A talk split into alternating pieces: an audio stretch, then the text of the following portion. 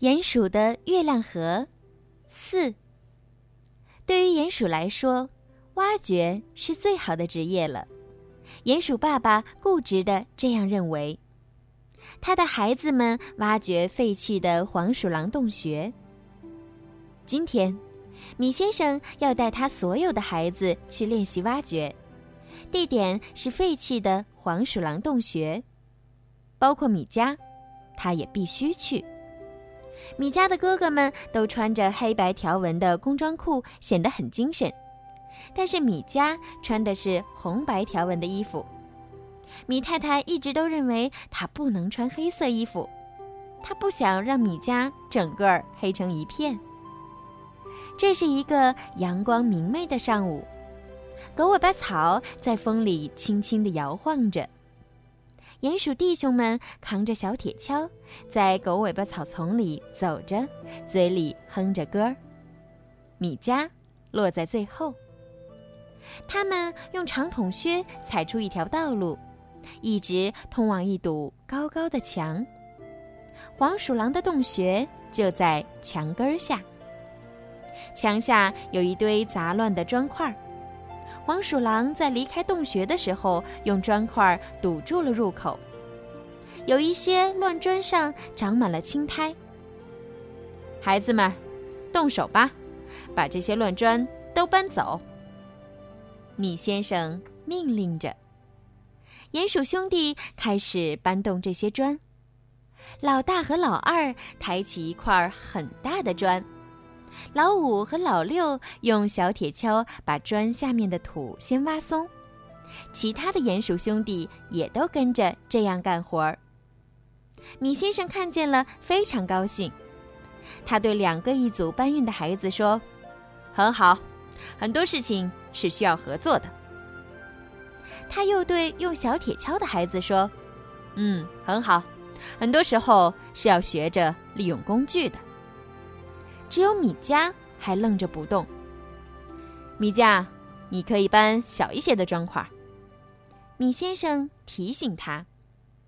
可是爸爸，我在想，我们不必搬那些长了青苔的砖，我们只要搬走没有青苔的砖就可以了。米迦说。哦，米先生有些奇怪。米家指着长了青苔的砖说：“这些砖在这里已经很久了，才长成青苔的，所以是很牢固的。我们没有必要去挖它们。”他又指着没有长青苔的砖，很肯定地说：“而这些砖是黄鼠狼离开时匆匆忙忙堆上去的，搬动它们很容易。”是的，孩子们。有时候做事情是要动脑筋的。米先生第一次发现他的小儿子的脑子还算管用。鼹鼠兄弟们把砖块搬掉后，进入洞穴。米先生开始教孩子们挖掘。米家又想打瞌睡了，可是米先生却扯着嗓子叫起来：“快，用口袋把土装起来，然后一个接着一个运出去。”否则，接下来的土会把我们出去的洞口堵住的。鼹鼠兄弟们排成一队，开始往洞外运土。米迦排在最后一个，他负责把土运到洞外。当他运完最后一袋土的时候，他再也忍不住了，就蜷在狗尾巴草堆里睡觉去了。接下来，鼹鼠兄弟们开始分散挖掘。老大挖到了田鼠洞，田鼠说：“嗯，我在睡觉了，谁在吵我？”哦，真对不起，我们不知道田鼠会和黄鼠狼是邻居。老大说：“因为他听说黄鼠狼看见田鼠就要抓的。”是啊，最危险的地方也是最安全的地方。田鼠说完又睡着了。田鼠这样贪睡，真像我们的米家。鼹鼠兄弟都这样想。老二挖到了一条蚯蚓，他把蚯蚓切成了两半儿。这是不允许出现的情况。米先生很生气，大家马上一起抢救蚯蚓，把蚯蚓接起来，给它绑上绷带。老三说完，从口袋里拿出救护工具。米太太怕孩子们挖掘的时候受伤，已经给他们准备了绷带。可是蚯蚓不要绷带，他用微弱的声音说：“算了，这样也好。我一直很孤单，没有朋友。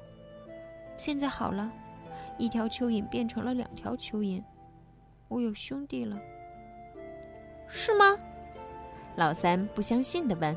“是的，蚯蚓就是这样的。尽管切断身体很疼，但是他们会成活的。”米先生说：“大家把蚯蚓放在洞里一个平坦的地方，说好过一段时间再来看它。准确的说，应该是过一段时间再来看它们。”老四遇到了一个特别大的难题，他挖到了一块很硬的砖。现在，我们需要炸药。米先生说：“米先生说的炸药就是炮仗。”把炸药放在砖块下面，米先生指挥着，大家兴奋极了。这真的是很危险、很刺激的事情。老四放好炸药以后，老五冲上去点燃了炮仗，导火线发出细小的声音，大家都几乎停止了呼吸。嘣！巨大的声音从洞里传出来。嗯，发生什么事情了？洞外的米加被惊醒了，他从狗尾巴草丛中站了起来。对于洞中发生的一切，他根本就不知道。这时候，米先生和鼹鼠兄弟们从洞里出来了，他们浑身是土，只有眼睛是亮的。米迦，你一直在睡觉。作为一只鼹鼠，不学会挖掘，怎么可以呢？米先生已经不再指望这个最小的儿子也成为出色的挖掘专家了，但是，至少他要会挖掘。米迦低着头，他觉得爸爸和哥哥们都在看着他，大家都在为他惋惜。是啊，作为一只鼹鼠，爸爸和哥哥们都很出色，可是，米迦呢？我真的不是一只好鼹鼠吗？米迦决定从明天起要学一些挖掘的本领。回家的路上，鼹鼠哥哥们很兴奋，他们跳进月亮河里洗澡。太阳照在河面上，发出很耀眼的光。鼹鼠们棕色发亮的毛上挂着水珠，在阳光下面显得特别漂亮。